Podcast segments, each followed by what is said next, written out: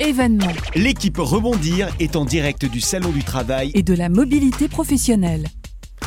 Deuxième jour ici à la Grande Halle de la Villette pour ce salon du travail et de la mobilité professionnelle, toujours depuis notre joli studio podcast, je le répète. Et j'ai en face de moi Marielle Barbe. Bonjour Marielle. Bonjour. Vous n'avez pas, vous, de stand dans ce salon à proprement parler, mais vous êtes intervenu il y a de cela quelques minutes à peine pour donner une conférence sur le slashing, un sujet dont vous vous êtes emparé depuis quelques années, dont vous êtes experte.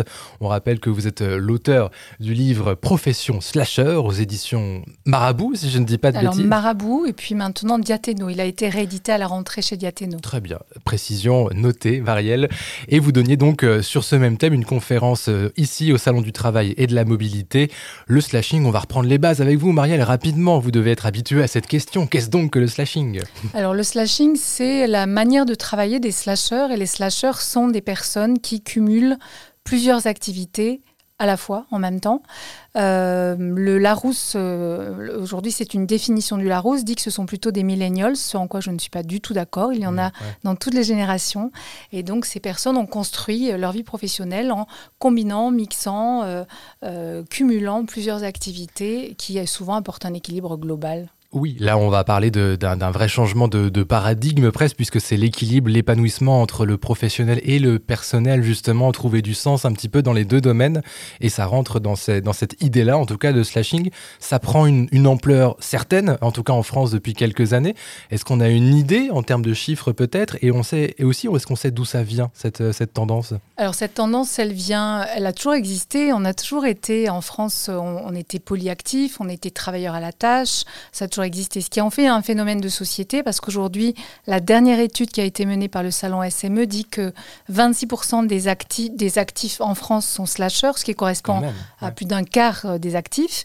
Et ce qui en fait un phénomène de société, c'est que contrairement à ce qu'on pourrait imaginer en temps de crise multiple, euh, les, la plupart des, la majorité d'ailleurs des slasheurs le sont par choix à 96%. Et donc ça, c'est un vrai phénomène de société parce qu'il y a une aspiration à diversifier ses activités euh, chez, beaucoup de- de- d'actifs et aussi les jeunes hein, qui arrivent sur le marché du travail. Et, et donc ça, c'est vraiment une tendance forte et c'est reconnu comme un phénomène de société. Alors avant de vous poser la question euh, sur euh, comment on pourrait démocratiser encore un peu plus euh, ce slashing, euh, on va s'intéresser peut-être aux qualités requises, si je peux parler comme ça, pour être un, un bon slasher ou une bonne slasheuse. C'est pas néanmoins c'est pas fait pour tout le monde, on imagine. Sans doute, parce que si on est quelqu'un qui n'aime pas trop sortir de la routine, Mm. qui a besoin de, de repères un peu fixes, qu'on a un esprit, selon une, une- une psychologue américaine, un esprit fixe qui dé- définit deux typologies de personnes. Il y a ceux qui veulent pas trop bouger des lignes, Mm. euh, qui ont peur d'échouer, qui préfèrent se cantonner à ce qu'ils maîtrisent. Et puis les slasheurs qui font plutôt partie des, des personnes à l'esprit de développement, qui sont, euh, ou l'esprit de croissance, qui rebondissent, se réinventent au fil de, les ex- de leurs expériences, y compris de leurs échecs. Et en effet, alors euh, la poule et l'œuf, je ne sais pas trop, c'est-à-dire que est-ce que je deviens slasher parce que je suis de toute façon très agile et que j'ai une capacité d'adaptation hors norme? Et puis, eh ben, évidemment, hein, si au plus je suis slash, au plus je muscle cette capacité d'adaptation. Donc, euh, donc oui, en effet, il vaut mieux euh, avoir cette capacité d'adaptation, il vaut mieux être curieux.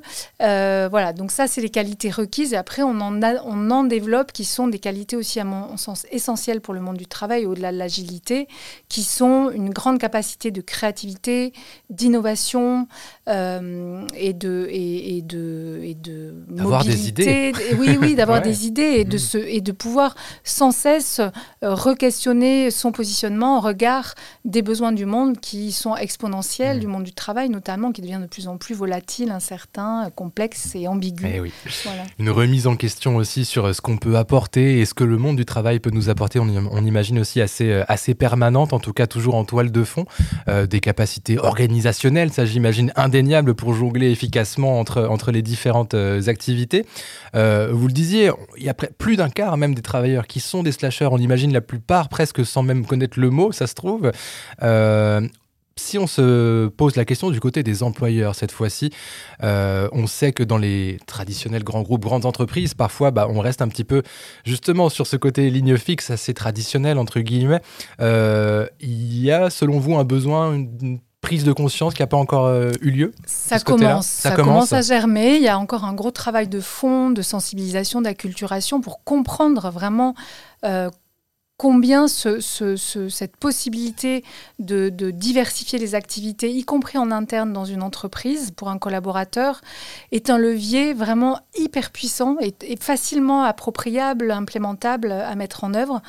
Euh, à la fois vraiment à la convergence des, besoins et des intérêts des personnes, des organisations et du monde du travail en général. Pour les personnes, ça veut dire que si on me permet de se lâcher en faisant quelque chose qui me fait plaisir, que j'aime, qui s'apparente davantage à du centre d'intérêt de la passion, je vais me sentir reconnue de manière globale, je vais être plus motivée, plus mmh. engagée, euh, je vais faire des ponts entre des compétences donc je vais aussi avoir envie de rester dans l'entreprise dans laquelle je suis. Je vais m'y engager davantage. Pour l'entreprise, eh bien, ça, donne un, levier énorme d'attractivité pour les jeunes générations avec cette promesse de pouvoir aligner en temps réel son évolution personnelle et professionnelle, d'évoluer vraiment et pas seulement euh, bouger un petit orteil en dehors de la fiche de poste euh, et, qu'on nous dise reviens vite à l'intérieur, reste bien dans le cadre.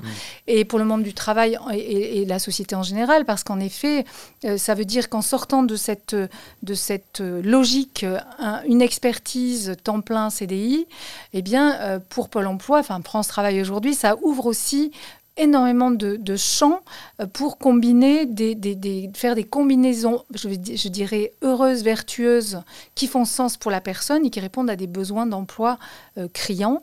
Donc euh, il y, a vraiment des, très gros leviers. Et ça veut dire aussi sécuriser tout ça, sécuriser ces travailleurs polyactifs.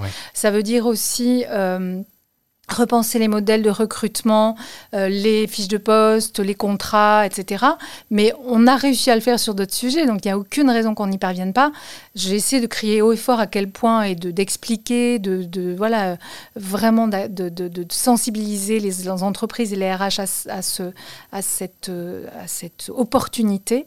Il y a encore du chemin et, euh, et voilà. Je dis souvent à la fin de mes conférences, euh, quand je m'adresse à des DRH ou des managers, est-ce que vous auriez envie de vous couper les ailes et de vous contenter de faire que des choses que vous aimez moyennement Est-ce que vous avez envie de couper les ailes de vos enfants? Alors, en, les, en les, les contraignant à ne faire qu'une seule chose, alors qu'ils sont, euh, ils sont des, des, des, des petits diamants euh, sur pattes. Et donc, de fait, est-ce que vous pensez que c'est judicieux de couper les ailes de vos collaborateurs? Donc, on a tous un rôle à jouer, qu'on soit dirigeant, RH, euh, indépendant, salarié, pour expliquer ça.